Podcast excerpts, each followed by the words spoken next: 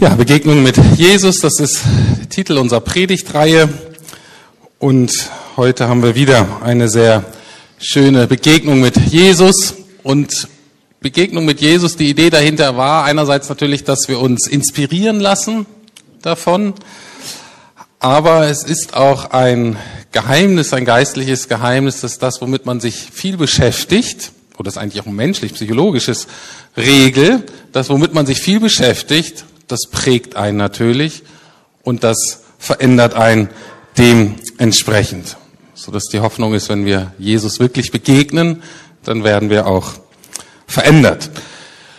Bis jetzt haben wir gesehen, dass Jesus voller Mut ist, Liebe, Barmherzigkeit, dass er es erträgt, den Menschen ganz, ganz nah zu kommen. Und heute möchte ich einen anderen Aspekt aufgreifen und zwar möchte ich das mal mit Geistesgegenwart beschreiben. Und zwar im doppelten Sinne. Natürlich wird alles durch den Geist gewirkt, aber wir nennen ja auch in unserer Sprache, wenn jemand geistesgegenwärtig ist, dann ist er klug, dann ist er weise, dann weiß er, wie er in der, in der Situation richtig zu reagieren hat. Und um euch einzustimmen, möchte ich, dass ihr euch etwas vorstellt, und zwar Jesus bei einer Talkshow. Also stellt euch vor, beste Sendezeit, Millionen Zuschauer im deutschen Fernsehen und weiß nicht, ich kenne mich da ehrlich nicht so gut aus. Äh, es gibt, glaube ich, hart, aber fair, ähm, die so ganz gut ist. Ähm, und stellen wir vor, Jesus ist eingeladen zu einem ganz aktuellen gesellschaftspolitischen Thema. Wie würdet ihr vor dem Fernseher sitzen? Keine Ahnung, das Thema. Jesus ist dabei. Sitzt ihr so davor? Ich. Genau, sehr gut. Ich kann es kaum erwarten. Das wird großartig sein. Den anderen Diskussionsteilnehmer wird der Kinnladen runterklappen. Die können nur schweigen und staunen. Werdet ihr so den Fernseher anschalten? Werdet ihr so den Tag verbringen, kribbelig? Oder habt ihr eher Befürchtungen? Denkt er, oh je, Jesus im deutschen Fernsehen. Wie wird das werden? Na klar, Jesus sitzt da, ist natürlich sehr nett bestimmt, sehr freundlich, grüßt vielleicht alle ganz persönlich mit einem Wort, äh, vielleicht auch ein Wort der Erkenntnis, aber ähm, äh, aber haben wir so die Vorstellung, dass er dann von Friede spricht, von Annahme, dass sich alle lieb haben sollen, von Toleranz aber sonst hat er von dem Thema eigentlich keine Ahnung. Haben wir Angst, dass das so ein bisschen peinlich werden könnte? Gut. Prüft mal euer Gottesbild, prüft mal euer Bild, welches ihr von Jesus habt, in dieser Hinsicht.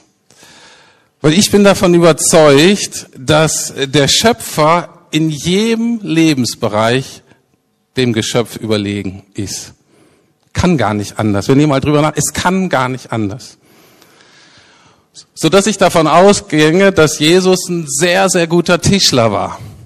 Kann gar nicht anders. Wer kann Holz besser kennen als derjenige, der Holz erfunden hat?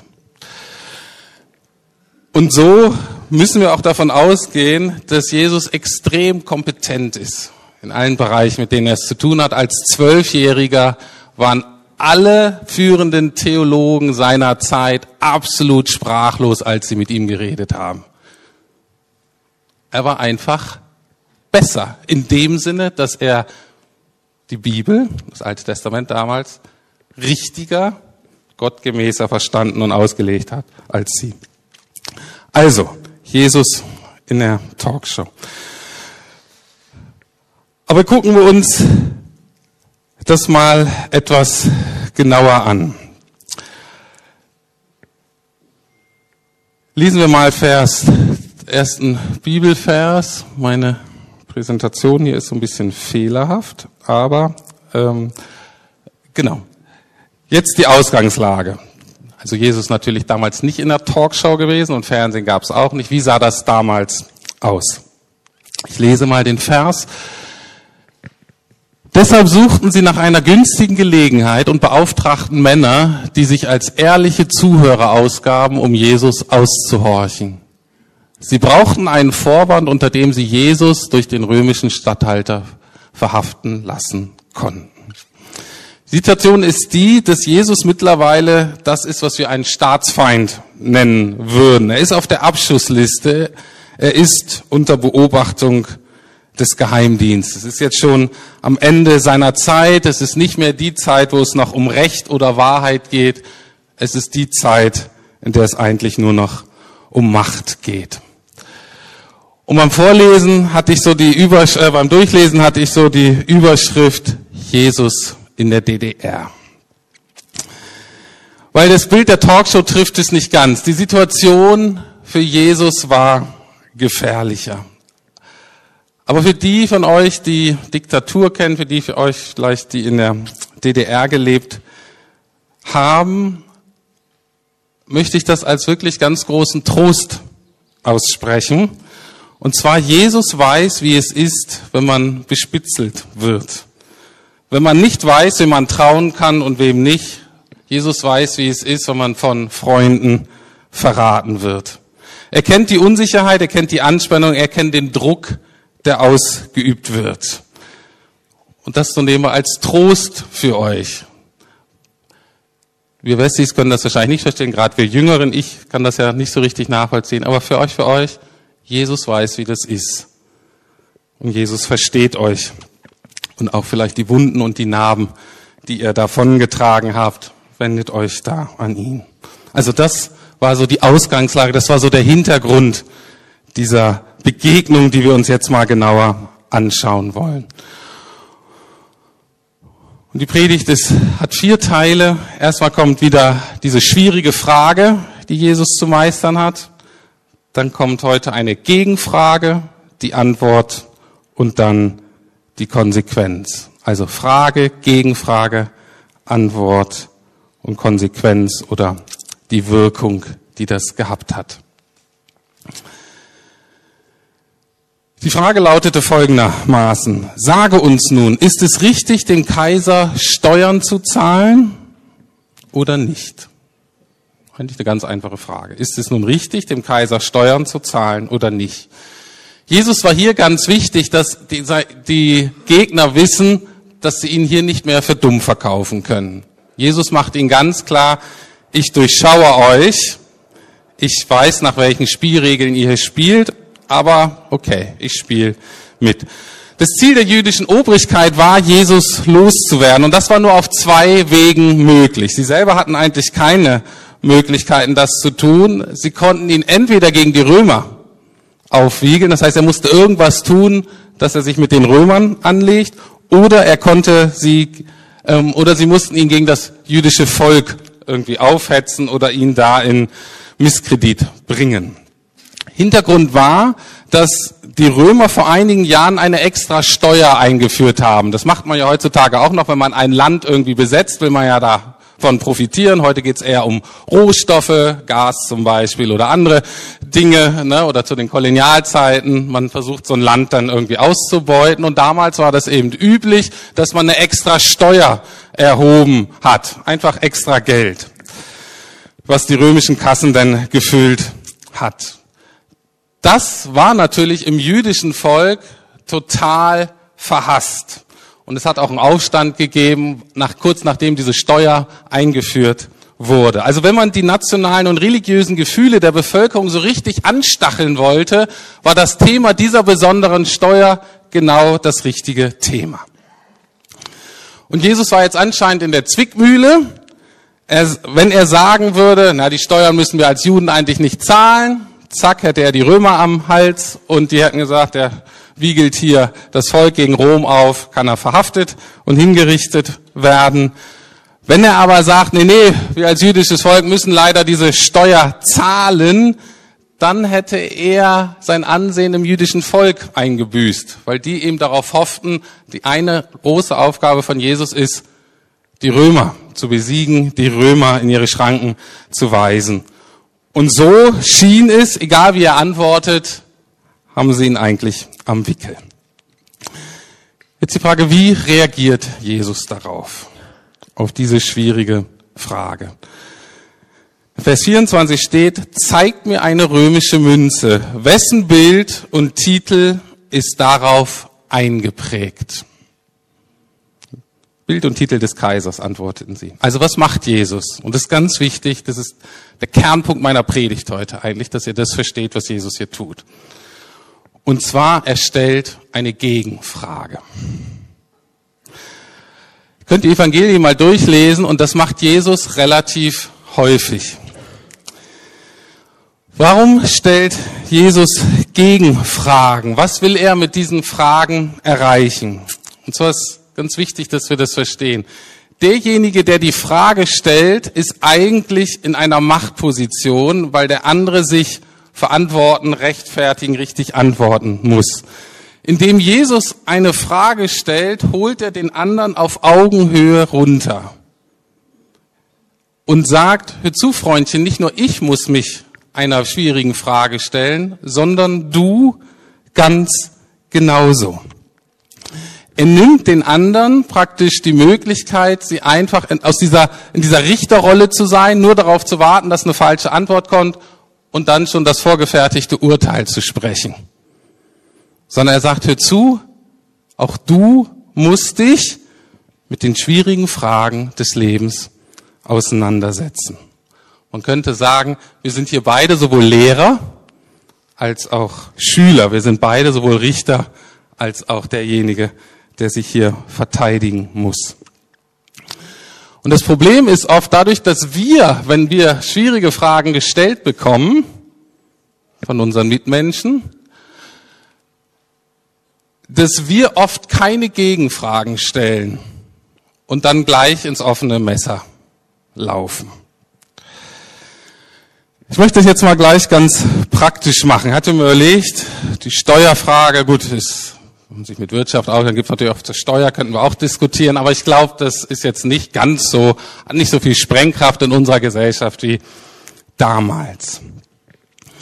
Ich habe mir eine andere Frage rausgesucht und ich gebe euch mal Zeit, die zu überlegen, wie ihr darauf antworten würdet. Stellt euch vor, ihr seid in einer Talkshow oder wenn ihr denkt, auf keinen Fall, äh, da kann ich mich gar nicht hindenken, äh, dann äh, stellt euch vor, irgendjemand, Nachbar oder Mitarbeiter oder an der Uni oder wie auch immer, vielleicht auch ein Mitchrist, stellt euch folgende Frage. Glaubst du, dass Homosexualität Sünde ist? Oder glaubst du, dass Homosexualität falsch ist? Zehn Sekunden Zeit zum Nachdenken.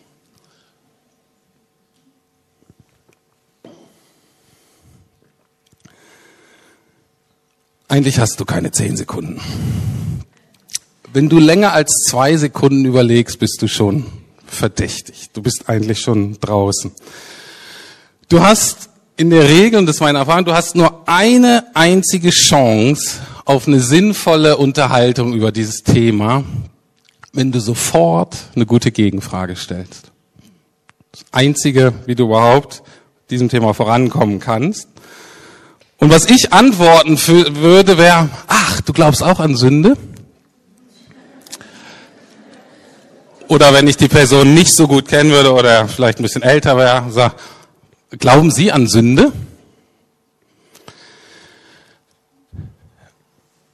Und die Antwort wäre in der Regel in Berlin, nö.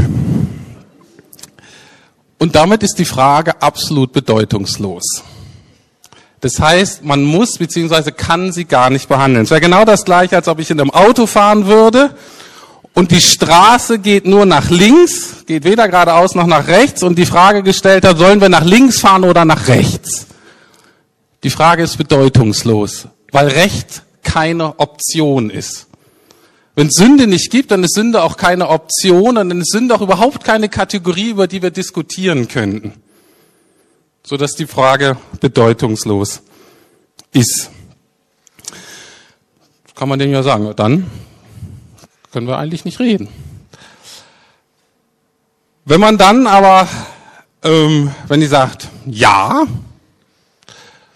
ähm, oder wenn er sagt, ja, ich glaube auch an gut und richtig oder an richtig und falsch oder so, ich habe auch gewisse Vorstellungen, dann muss sofort die zweite Gegenfrage kommen. ich bleibe mal bei Sünde. Okay, wenn du auch an Sünde glaubst, wer bestimmt denn, was Sünde ist? Wer entscheidet denn darüber, was richtig und falsch ist? Und jetzt kann man eine gute Diskussion haben über die Grundlage, wie wir überhaupt irgendwelche Dinge im Leben bewerten können.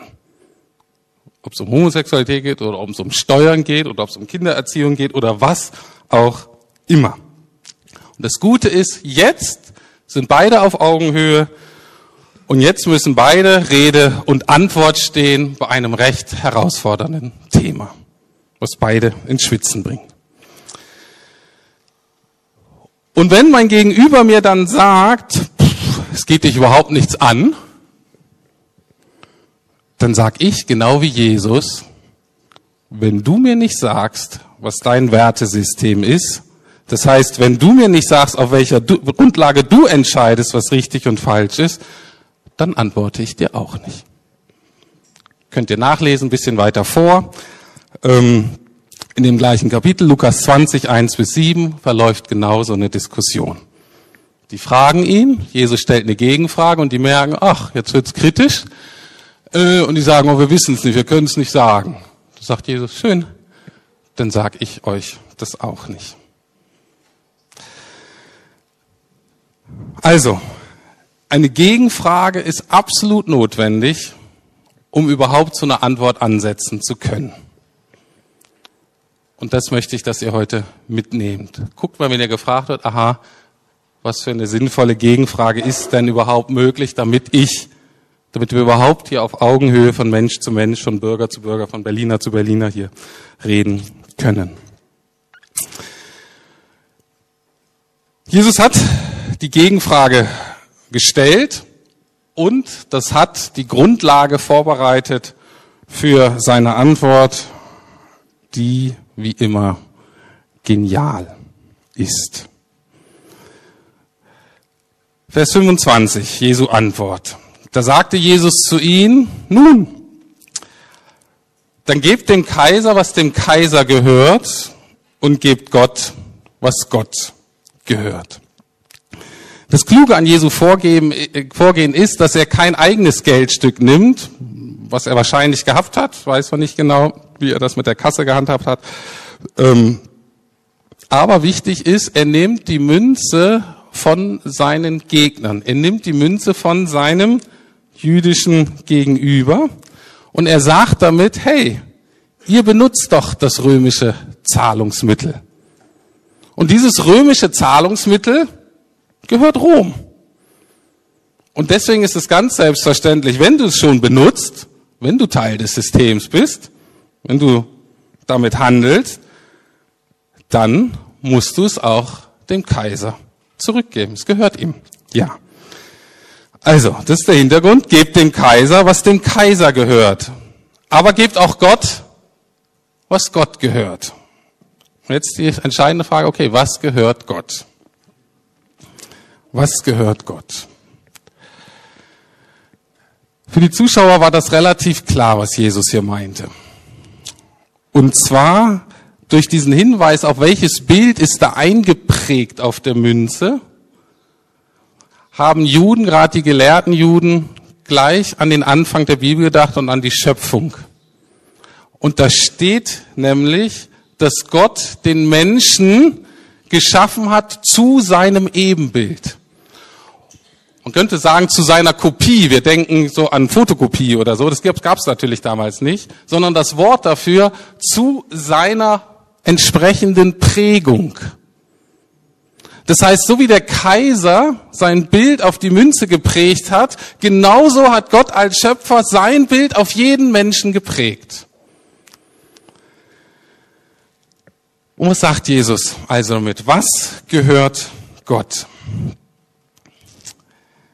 Jesus sagt, die Römer regeln hier nur den Zahlungsverkehr und das Steuersystem, aber euer ganzes Leben verantwortet ihr letztlich vor Gott. Deswegen sagt er, gebt Rom sein Geld, aber gebt Gott euer Herz. Oder anders ausgedrückt, ja, ihr müsst vor Rom diese Steuer, diese sogenannte Kopfsteuer verantworten. Vor Gott hingegen müsst ihr euer ganzes Leben verantworten. Weil er, ihr ihm gehört und weil er euch in seinem Bild geschaffen hat. Und das ist deswegen so genial, weil Jesus damit quasi den Spieß umdreht. Ne? Vorher wollten sie Jesus, also Gott, an den Wickel kriegen und er musste sich verantworten. Und jetzt macht Jesus deutlich, letztlich ist es vollkommen umgekehrt. Nicht Gott muss sich für uns verantworten, obwohl er das sogar auch tut, aber wir müssen unser Leben vor Gott verantworten. Und genau das sollte auch unser Ziel sein, wenn wir Menschen begegnen. Es geht nicht darum, dass wir Recht haben in der Diskussion. Es geht auch überhaupt nicht darum, dass wir Gott irgendwie beweisen könnten. Aber es geht darum, unsere Menschen ins Nachdenken zu bringen, sodass sie erkennen, dass auch sie diese ganz wichtigen Lebensfragen, die jedem Menschen gestellt werden, dass sie die beantworten müssen. Und dass in diese Gleichung eben auch Gott reingehört und dass sie ihr Leben letztlich vor Gott verantworten müssen. Und da geht es eben nicht darum, dass wir dann irgendwie klüger dastehen oder irgendwie ein Argument gewinnen, sondern es geht darum, unseren Mitmenschen zu helfen, Antworten auf Fragen zu finden, von denen viele so zynisch geworden sind, dass sie denken, darauf gibt es eigentlich keine Antworten mehr. Und wir aber wissen, es gibt welche und es gibt wahre Antworten und es gibt Antworten, die tragen. So, das war die Begegnung oder die Hauptbegegnung, es war die schwierige Frage, es war die Gegenfrage. Und jetzt die letzte Schlussfolgerung, okay, was hat das für eine Wirkung gehabt? Was ist die Konsequenz davon? Und da ist die Konsequenz in dieser Begegnung genau wie in ganz vielen anderen Geschichten drumherum. Und das liest sich folgendermaßen. Es war ihnen also nicht gelungen, Jesus vor dem Volk zu einer verfänglichen Aussage zu verleiten. Im Gegenteil. Seine Antwort hatte sie so verblüfft, dass sie nichts mehr zu sagen wussten. Also, die Kritiker von Jesus, die Gegner von Jesus, die sind sprachlos. Dass Jesus barmherziger war als sie, das haben sie schon vorher gemerkt dass Jesus gerechter ist als sie, das hatten sie schon vorher geahnt. Aber jetzt ist er auch noch klüger und weiser als sie. Und das ist kaum zu ertragen. Ich weiß nicht, wie euch das geht, ob das für euch zu ertragen ist. Ähm, in Hiob 5, Verse 12 und 13 steht etwas über Gott, was ich ganz wunderschön finde. Er vereitelt die Pläne der Klugen und ihre Hände bringen nichts zustande. Er fängt die Weisen in ihrer Klugheit und der Plan der Schlauen läuft ins Leere. Auch das ist Jesus, auch das ist unser Gott. Und das ist ein Thema, was sich durch die ganze Bibel zieht die klügsten, die weisesten, die mächtigsten Männer und Frauen, Vertreter von Ländern oder Organisationen treffen sich und schmieden Pläne. Und die Bibel macht immer deutlich, er fängt sie in ihrer List. Gott weiß es schon. Gott ist immer einen Schritt voraus. Er lässt es nicht zu, dass die Klugen dieser Welt seine Pläne durchkreuzen könnten. Und das finde ich persönlich sehr, sehr schön und sehr, sehr tröstlich und ähm, ja, sehr mutmachend. Egal mit welchem Thema wir es eigentlich jetzt auch gesellschaftspolitisch und auf der großen Ebene zu tun haben. Die Gegner damals von Jesus waren nicht so begeistert. Äh, und wie gesagt, es ging in der Zeit nicht mehr um Erkenntnis von Wahrheit oder Gott wirklich zu erkennen oder Jesus wirklich zu erkennen, sondern es ging um Macht. Und ja, sie hatten nur noch das eine Ziel, ihn loszuwerden Und dadurch, dass wir uns jetzt auf Ostern zubewegen, ist es gut, wenn wir das mitbedenken, wie das endet und wie das auf kosmischer Ebene genau das ist, wo die denken, jetzt haben wir es endlich, haben wir Gott endlich erledigt. Und was wie die größte Niederlage aussieht, ist der größte Triumph von Gottes Geschichte und von der Menschheitsgeschichte und von der Weltgeschichte. Gut, was mit uns als seinen Nachfolgern, als seinen Freunden, die wir das so, ähm, die wir das so hören? Äh, ich hoffe, ihr teilt meine Begeisterung. Ich finde Jesus einfach fantastisch. In jeder Hinsicht, in jedem Lebensbereich. Es ist so, du kannst Jesus überall reindrücken. Bei mir ist es ja so, man kann mich so ähm, oft testen und oft kommt Jesus raus. Aber kannst auch testen und da kommt Jesus nicht raus. Ne? Je nachdem, wie hungrig oder müde ich bin oder äh, was einen guten Tag ich hatte oder was ich gerade, ob ich denke, ob ich erfolgreich war und ob die Menschen mich lieben und so weiter. Jesus Christ, kannst du egal, wo du Jesus versuchst zu fängen und wo du Jesus versuchst zu pieken und welches Thema du ansprichst, du findest immer den souveränen, den barmherzigen, den liebenden Gott. Immer. Und es begeistert mich und da ist was sagen, ja, und weil mich das begeistert, will ich so werden wie er. Weil mich das begeistert, will ich direkt von ihm lernen. Oder ein anderes anderer Ausdruck dafür, weil mich das so begeistert, will ich Gott anbeten. Das heißt, ich will auch mein ganzes Leben ihm zur Verfügung stellen und sehne mich danach, egal auf welchem Fuß man mich erwischt. Es ist immer der Richtige.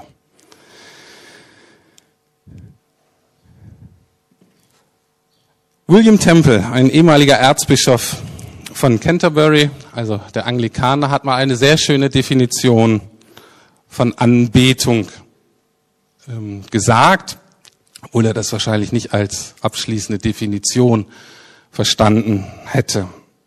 Aber er hat Folgendes gesagt, und ich möchte euch das sagen, und ich möchte euch dann in vielleicht so fünf Minuten Stille oder so eine stille Anbetung vor Gott einladen, anhand dieser Punkte.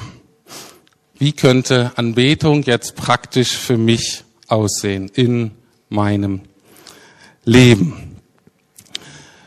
Und zwar, William Temple sagt Folgendes. Anbetung beinhaltet das Erwachen unseres Gewissens durch seine Heiligkeit.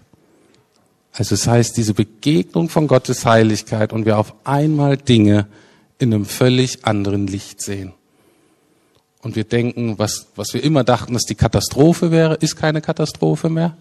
Wofür ich mich geschämt habe, muss ich mich gar nicht mehr schämen.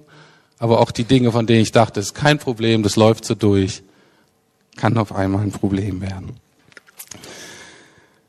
Anbetung beinhaltet das Nähren unseres Denkens durch seine Wahrheit. Habt ihr schon mal gewusst, dass wenn es ums Liebesgebot geht, dass Gott, äh, dass Jesus auch sagt, wir sollen Gott lieben, unseren ganzen Willen, unserer ganzen Kraft, und da steht auch mit unserem ganzen Verstand. Und eben nicht den Verstand vorne an der Garderobe abgeben, damit ihr Gott hier richtig begegnen könnt. Nee, nehmt den Verstand mit. Anbetung beinhaltet das Reinigen unserer Vorstellungskraft durch seine Schönheit. ähm, auch da gibt's ja so Bilder in der Bibel und ein Bild ist die Braut.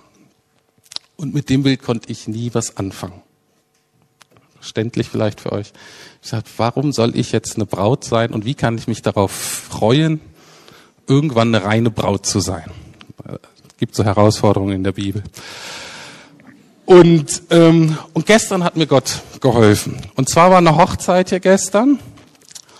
Und die Braut war und wir hatten auch so eine Anbetungszeit und die Braut stand eben, wie sie war, jung und hübsch und weiß gekleidet, stand sie aber da so in Anbetung. Und da habe ich gedacht, das ist eigentlich so ein schönes Bild. Das war für mich so Symbol von Schönheit, von Reinheit und auch von Hingabe, wie die Braut da so stand und sich Gott so die Dankbarkeit und Hingabe so ausgedrückt hat, ich gesagt, okay, jetzt weiß ich, warum du dieses Bild benutzt. Und da habe ich gesagt, ja, das ist wirklich schön. Noch übertragen auf mein Leben. So soll's aussehen. Also das Reinigen unserer Vorstellungskraft durch seine Schönheit, das Öffnen unseres Herzens durch seine Liebe, auch wichtig für die Anbetung, das Unterordnen unseres Willens unter seine Absichten. Und William Temple schließt das, und wenn dies alles in Bewunderung geschieht, in Begeisterung, in wirklich auch erlebter ähm, Begeisterung, dann ist es das, dann ist das der größte Ausdruck von Anbetung, zu dem wir fähig sind. So, und jetzt ganz praktisch möchte ich euch einladen, nehmt die Liste, nehmt euch jetzt Zeit, wir haben genug Zeit, wir haben viel Zeit. Und geht mal die Liste durch. Und zwar folgendermaßen. Guckt euch den Punkt an, ihr könnt so reagieren und sagen, ja, das will ich, das nehme ich in Anspruch, das soll mein Leben prägen. Und geht so die Punkte durch und wenn ihr es so an den kommt, sagt, danke Gott, dass das möglich ist. Und wenn ihr mit dem Punkt Schwierigkeiten habt, klammert den ein oder schreibt den irgendwie auf und nehmt den mit. Sagt, da möchte ich nicht so bleiben, da möchte ich weiterkommen. Keine Ahnung, was dich da hindert, dann nimm diesen Punkt und besprich das mit jemandem oder bring's immer mal wieder vor Gott, je nachdem, wie du da weiterkommen kannst. Aber jetzt herzliche Einladung, Einfach eine Zeit der Stille und des Gebetes mit diesen Punkten. Zeit der persönlichen Anbetung.